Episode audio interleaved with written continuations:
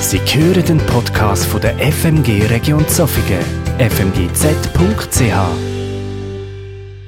Wie der Pedro gesagt hat, ich bin schon länger nicht mehr da gewesen. Ich komme ab und zu da hin und für mich ist es immer wieder ein Heimkommen. Ich bin ja lange da in dieser Kirche gewesen, bin eigentlich da aufgewachsen, habe meinen Glauben da können stärken, hat es prägt und darum ist es für mich immer etwas Spezielles, da zu sein, zurückkommen ja, und für die, die noch mehr wissen, eben, ich studiere Theologie an der Universität Zürich. Ich bin jetzt nächstes Jahr fertig mit dem Master und darf nachher ins Pfarramt und freue mich natürlich auch sehr auf die neue Aufgabe. Und sonst müsst ihr mich einfach fragen und mehr wissen Genau, zu der heutigen Stelle. Wir haben aufgehört und der Prätext, den ich vorlese, ist in Apostelgeschichte 1, 6 bis 11. Ich lese den aus den Elberfelder vor. Sie nun, als sie zusammengekommen waren, fragten ihn und sagten, Herr, stellst du in dieser Zeit für Israel das Reich wieder her? Er sprach zu ihnen, es ist nicht eure Sache, Zeiten oder Zeitpunkte zu wissen, die der Vater in seiner eigenen Vollmacht festgesetzt hat. Aber ihr werdet Kraft empfangen, wenn der Heilige Geist auf euch gekommen ist, und ihr werdet meine Zeugen sein, sowohl in Jerusalem als auch in ganz Judäa und Samaria und bis an das Ende der Erde.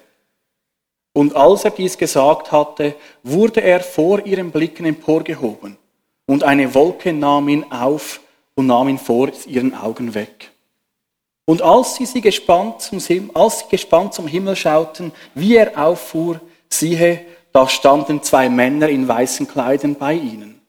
Sie sprachen, Männer von Galiläa, was steht ihr hier und seht hinauf zum Himmel? Dieser Jesus, der von euch weg in den Himmel aufgenommen worden ist, wird so kommen, wie ihr ihn habt in den Himmel aufsteigen sehen. Es ist ein Text, wo vielen auch sicher bekannt vorkommt, weil an Ufert immer wieder an den Moment gedacht wird. Und für heute habe ich einfach mal ein zeigen, was steckt eigentlich sonst noch alles in diesem Text drin. Was kommt eigentlich da zum Ausdruck, wo man aber nicht gerade auf den ersten Blick sieht, wo sich eben ein tiefer verbirgt und wo uns aber unglaublich viel fürs Leben mitgeben kann. So haben wir in den Versen 6 und 7 gelesen, sie nun, als sie zusammengekommen waren, fragten ihn und sagten, Herr, stellst du in dieser Zeit für Israel das Reich wieder her? Er sprach zu ihnen, es ist nicht eure Sache, Zeiten oder Zeitpunkte zu wissen, die der Vater in seiner eigenen Vollmacht festgesetzt hat.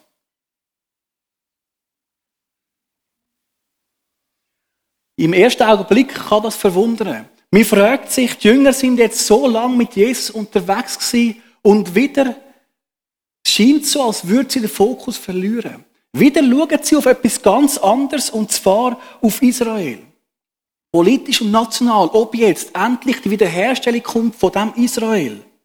Und wir fragen uns manchmal, haben sie immer noch nicht verstanden, um was das es geht? Vielleicht haben wir schon irgendwo im Hinterkopf die ermahnenden Worte von Jesus, haben wir immer noch nicht begriffen, um was es da wirklich geht. Und manchmal sind wir da ein bisschen vorschnell im Urteilen, dass da die Jünger wieder irgendetwas anderes im Blick haben, auf was gar nicht drauf ankommt. Doch wir merken auch schon an der Reaktion von Jesus, dass er die Frage ganz anders anschaut.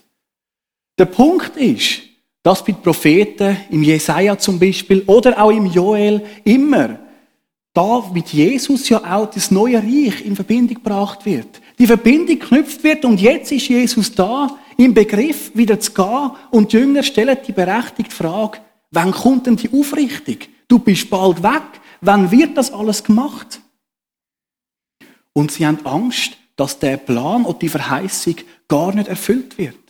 Und Jesus sieht die Angst und er begegnet ihnen in diesen Sorgen innen und spricht sie eigentlich fast schon liebevoll an.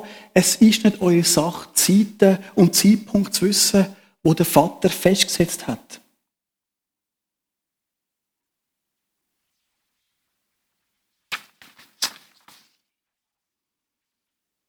Und er gibt ihnen aber dann den Auftrag mit. um was geht's denn jetzt?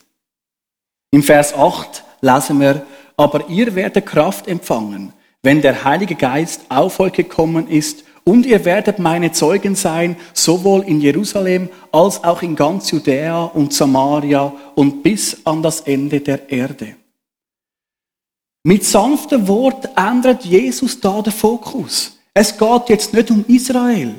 Nein, es geht um viel mehr. Es geht darum, dass die Botschaft, die Freudebotschaft in die ganze Welt verkündet wird. Es geht um die Menschen. Es geht, wenn wir sagen, bis heute auch um dich und mich, dass wir von dem können erfahren können, was passiert ist, was sie erlebt haben. Es ist jetzt Zeit, Zeugen zu sein und sich nicht Gedanken zu machen, was passiert als nächstes. Und da kommt etwas ganz Wunderbares. Jesus ändert da den ganzen Blick. Von dem Blick der Jünger aufs Ende vom Plan, der besorgte Blick, ändert er den Blick hin zum Ende der Erde. Es geht nicht darum, mit Sorgen zu schauen, wird der Plan erfüllt, sondern mit Freude zu schauen, was können wir verkünden in der ganzen Welt, bis ans Ende der Erde. Doch was meint Jesus eigentlich, wenn er Ende der Erde sagt? Hat er die Erwartung, dass die Jünger wirklich auf die andere Seite der Erdkugel gehen und bis dort alles verkündet? Es ist etwas, wo man immer darüber diskutiert, was könnte mit dieser Aussage gemeint sein. Ist die Diaspora gemeint, also dort, wo jüdische, jüdisches Volk lebt, weit weg von dem verheißenen Land, von Israel? Ist es die heidnische Bevölkerung gemeint, die, die eben nicht jüdisch sind? Oder was meint der Satz ganz genau? Es gibt eine Aussage vom Homer, wo etwa so 800 vor Christus gelebt hat, wo gesagt hat, dass Äthiopien ist das Ende der Erde auf einer Bank auf dem Fluss Orkeanus. Und bei der Predigtvorbereitung habe ich mir überlegen, was ist denn der Fluss Orkeanus? Noch nie gehört. Und vor allem, dass ähm, Äthiopien so einen grossen Fluss hat, dass er als Sandbank verstanden wird. Was ist das ganz genau? Und ich habe solche Karten besorgen von damaliger Zeit und für die ist klar gewesen, der Ozean ist ein riesender Fluss. Der umgibt eigentlich das Land, das sie kennen. Und über den riesigen Fluss, über das geht man schon erst gar nicht. Also, das ist damals das Ende der Welt gewesen. Und das Spannende ist, dass er dann auch sagt, im Westen ist Spanien, im Süden ist Äthiopien, also die beiden Enden der Erde, wie dem Fluss Orkianus. Und in der Apostelgeschichte kommt beides vor. Einerseits hat der Paulus Ziel von Spanien, andererseits begegnet Philippus am Eunuch von Äthiopien. So der Auftrag, wo Jesus gibt, wird in der Apostelgeschichte immer mehr schon sichtbar, wird schon erreicht. Aber wir kennen den Lukas auch, dass er normalerweise auch genaue Angaben macht, wenn er etwas erzählt. Und dass er nur vom Ende der Welt spricht, ist auch immer die Frage meint er noch mehr? Und da könnte eben auch noch die ethnische Ende mitdenkt sein. Dass Jesus aber davor redet, dass eben jetzt Zeit ist, die ganze Botschaft nicht nur in Israel verkünden und am jüdischen Volk, sondern eben allen Völkern. Und das ist mit Rom dann gemeint. Rom als Anfang von der heidnischen Mission, aber auch, wie es der Barrett einmal gesagt hat, wer Rom evangelisieren kann, kann die ganze Welt evangelisieren. Es ist etwas ganz Wunderbares. Jesus schickt Jünger auf Weltmission. Geografisch, aber auch ethnisch. Jetzt ist Zeit, dass die Botschaft überall rausgeht. Mit den Versen 9 bis 11 kommen wir auf das Herzstück von dem ganzen Text. Und als er dies gesagt hatte, wurde er vor ihren Blicken emporgehoben und eine Wolke nahm ihn vor ihren Augen weg. Und als sie gespannt zum Himmel schauten, wie er auffuhr, siehe, da standen zwei Männer in weißen Kleidern bei ihnen, die auch sprachen, Männer von Galiläa, was steht ihr und seht hinauf zum Himmel? Dieser Jesus, der von euch weg in den Himmel aufgenommen worden ist, wird so kommen, wie ihr ihn habt hingehen sehen in den Himmel. Das ist ähm, immer auch so eine Frage mit der Himmelfahrt was wir uns manchmal vorstellen, warum das Jesus genau auf diese Art und Weise entrückt worden ist. Warum erleben wir nicht da irgendetwas wie schon im Genesis vom Henoch und er war nicht mehr, dass Jesus plötzlich eigentlich weg ist? Warum wird er so sichtbar emporgehoben? Warum wird er von einer Wolke umgeben? Allgemein hat die Himmelfahrt immer wieder Gesprächsstoff mit sich gebracht, mit der Frage auch, kann man die als wahrnehmen oder nicht? Ich finde, es ist sehr wohl eine historische Tatsache. Aber im 18. Jahrhundert hat man da ein Unterfangen gemacht. Ich muss immer schmunzeln, dass man auf so Idee kommt. Wir haben versucht zu errechnen, wie schnell ist Jesus auf dieser Wolke aufgestiegen, dass man im 18. Jahrhundert muss suchen, wo ist er jetzt im Weltall? Es gibt zwei Probleme daran. Wenn man ja glaubt, dass er in den Himmel gefahren ist, wieso sucht man ihn im Weltall? Und wenn man es nicht glaubt, dann, ja, findet man natürlich nichts.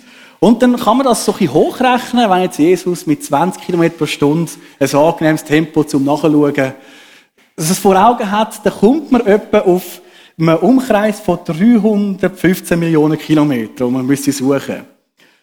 Die besten Teleskope, die wir haben, kommen tatsächlich auf etwa 300 Trilliarden Kilometer. Also es liegt nicht daran, dass man nicht könnte finden dort, sondern einfach mal der Aspekt, könnte dort sein.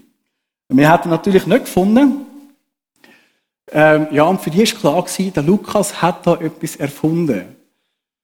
Und dann ist natürlich immer so gekommen, ja, es gibt so viele Entrückungen und Himmelfahrten in der Mythologie und ja, dem kann man ihnen recht geben, es gibt wirklich einiges. Der Dionysos, der in den Himmel gefahren ist, der Romulus, der in den Himmel entrückt worden ist, oder auch der Polydeukes, der von Zeus in den Himmel geholt worden ist. Aber es gibt einen Punkt, den sie nicht beachtet. Wie schreibt der Lukas das Ereignis überhaupt? Und da kommen wir auf etwas, wo niemals für eine Mythologie verwendet werden Nämlich eine sogenannte Histori historiografische Schrift. Etwas, wo einerseits nur für Geschichtsschreibung ist, für etwas, was wirklich passiert ist, was bezeugt worden ist. Und der Lukas schreibt in so einem hohen Stil, dass auch eine Bildungssprache ist, etwas, wo gar nicht alle verstanden haben. Dass eine Mythologie wirklich auch auf Fuß fassen muss jeder Einzelne verstehen. Und vor allem mit so viel Taritara, dass es wirklich auch Fuß fasst. Es gibt noch einiges mehr, aber es geht nicht darum, um da alles auseinanderzunehmen, aber um ein Bild zu zeigen, das ist ganz etwas anderes, als wenn man da mythologisch von irgendetwas redet. Für die Jünger in diesem Moment stellt die Himmelfahrt aber in erster Linie mal einen Verlust dar. Jesus, der, der mit ihnen so lange unterwegs war, ist weg. Er ist nicht mehr unter ihnen. Die Rat und Hoffnungslosigkeit wird auch sichtbar, dass sie in den Himmel schauen. Das Wort schauen, das da benutzt wird, würde auch besser übersetzt sein, wenn wir sagen starren. Und wird auch als so ein Andauern, Starren beschrieben. Es ist nicht nur, sie schauen, bis er weg ist, sondern sie starren an den Punkt, wo Jesus war, wo er aber schon längst weg war. Irgendwie gefangen in dem hinein, nicht können handeln, in dem Problem hinein. Jesus ist weg. Das ist für sie jetzt eine pure Realität. Wie schon die Frauen am Grab nicht haben können begreifen, dass Jesus, dass der Leichnam jetzt auch noch weg ist, stehen die Jünger da und können es wieder nicht begreifen, dass Jesus ganz weg ist, dass er nicht mehr bei ihnen ist. Doch Gott zeigt sich da wieder einiges mehr als treu.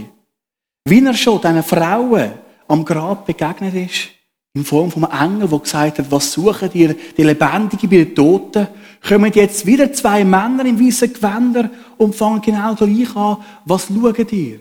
In den Himmel, wo Jesus aufgefahren ist. Er wird wiederkommen, wie er von euch gegangen ist. Und der Auftrag wird wiederholt. Geht auf Jerusalem. Wartet dort, bis der Heilige Geist ausgossen wird.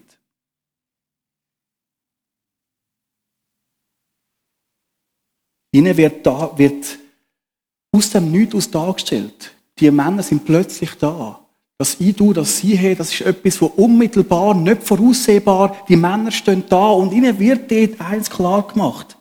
Gott ist nicht fern, auch wenn es der Anschein macht, auch wenn Jesus für sie nicht mehr sichtbar ist. Gott ist nicht weg, weiter weg, irgendwo im Weltall. Nein, er ist so nah bei ihnen.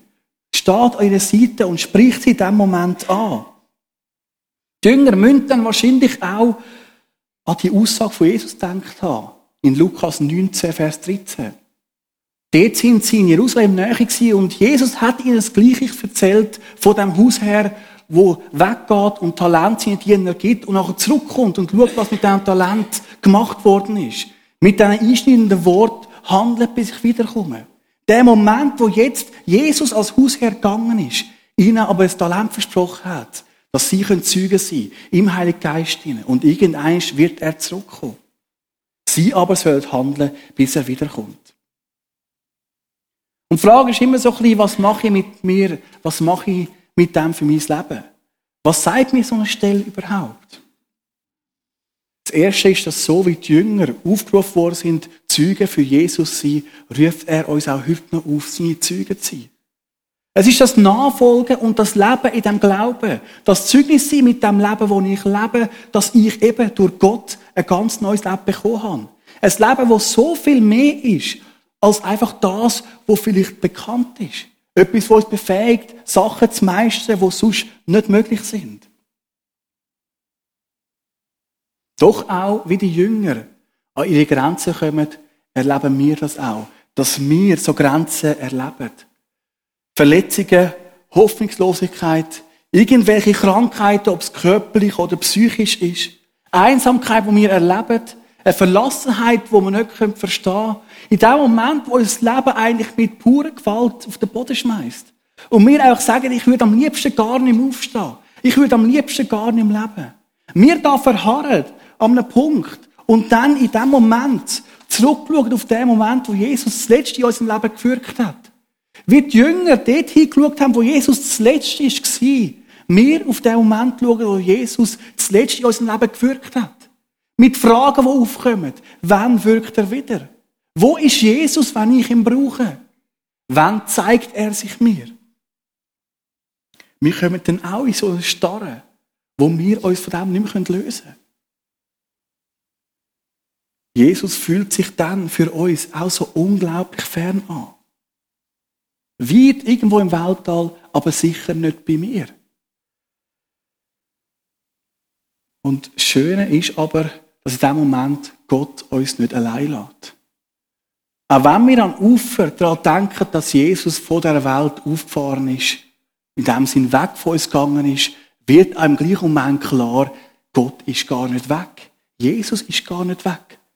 Sondern für uns einfach nicht sichtbar. Er tut uns von außen ansprechen mit diesem liebevollen Wort. Wieso schaut ihr dort hin, wo das letzte etwas gewirkt hat, wenn ich doch immer da bin? Wenn wir die Gewissheit haben, dass Gott immer bei uns ist, egal was passiert. Und er befreit uns eben trotz diesen Krankheiten, trotz diesen Problemen, trotz dem, was uns auf den Boden schmeißt, können zu handeln. Er ist der, der uns dazu bringt, dass wir über die Mauern springen können. Er ist der, der uns dazu bringt, dass wir von dem nicht eingeschränkt werden, dass unser Leben weitergeht. Und das ist doch auch so ein großer Teil der Heilsbotschaft. Nicht nur Jesus, der auf die Erde gekommen ist, weil Gott sich uns gezeigt hat und uns liebt. Nicht nur Jesus, der für uns gestorben ist, uns die Sünde vergeben hat und wieder auferstanden ist, sondern auch der Jesus, der jetzt aufgefahren ist, der jetzt über allem thront, wo Gott vor den Augen emporgehoben hat. Er, der jetzt Sieger ist, der jetzt über allem steht. Und eben auch, dass er uns befreit zu einem Leben, trotz Einschränkungen, die uns begegnet. Und der Jesus, wo immer bei uns ist, egal wo wir stehen und wo unser Leben ist. Doch das passiert eben nicht berechnet. Ich kann nicht wissen, wann passiert So wie dort die Männer plötzlich zum Nichts kommen, ist es auch da etwas, wo Gott uns aus dem Nichts plötzlich zuspricht. Ein Wort ins Herz. Etwas, wo uns trifft und in dem Moment uns befreit. Das kann in so vielen Variationen passieren. Durch Bibelwort, durch Gottesdienst, durch Worship oder eben auch durch Freunde oder Gemeinde, wo uns jemand ein Wort ins Herz gibt, wo so viel auslöst. Wo uns dort wieder zeigt, jetzt redet Gott zu mir in dem Moment. Er befreit mich in dem, wo ich bin. Mit dem Eingreifen zeigt er uns, er hat uns gar nie verlassen. Er ist schon immer da gewesen. Jesus ist nie fern gewesen nie irgendwo zu suchen mit unserem Teleskop, sondern er ist bei dir und er ist bei mir. Und er hat uns befähigt, alles zu überwinden. Eine begegnet uns im Moment vom Stillstand und vom Stillsein, Moment vom Starrsein und vom Starren. Und doch haben wir in all dem die wunderbare Zuversicht. Jesus kommt wieder, das ist gewiss. Doch er ist schon bei uns, bei dir und bei mir. Und wir können dann mit diesen Worten sagen, Gott ist El Roy, wie es schon Tagar gesagt hat. Gott ist der Sehende. Das heißt einerseits, Gott ist der, der sich zeigt, aber El Roy heißt auch gleichzeitig, Gott ist der, der sich offenbart, sich sehend macht. Und an dem dürfen wir festheben. Gott ist jemand, der uns sieht. Amen.